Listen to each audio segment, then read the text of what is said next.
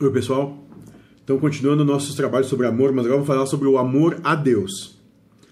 E no amor a Deus, o mentor vai dizer o seguinte: o sofrimento passa, mas não a dor. O, sof o sofrimento é a prova. Todas as vossas mazelas vocês escolheram, optaram, outorgaram a nós outros para comprovar a vós mesmos que aprenderam que podem amar a Deus.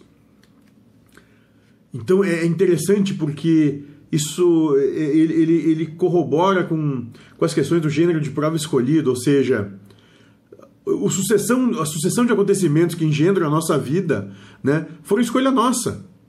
Né? E o acontecer dessas coisas é, uma, é, é a oportunidade que a gente tem a amar a Deus. Mas existe também o amor a Deus, o amor de Deus nesse, nesse, nesse meandro.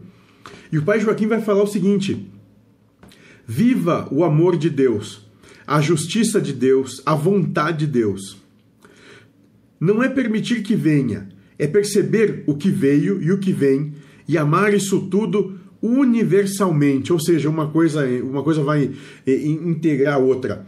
Compreender que, na verdade, nós e Deus somos dois grandes amantes, né? Onde Daqui a pouco, no, no entendimento, Deus está ali se esticando, se esmerando, se puxando para tentar te alcançar. Isso me lembra agora a, a, pintura de Michelangelo na Capela Sistina, né?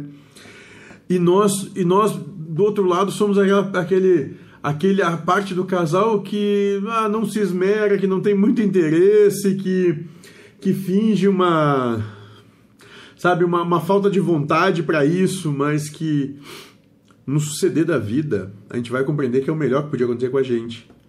E quantas vezes, quantas vezes na nossa vida nós achamos que o que aconteceu naquele primeiro momento foi horrível, mas e depois, com, com o passar da vida, demonstrou que tudo o que aconteceu foi maravilhoso.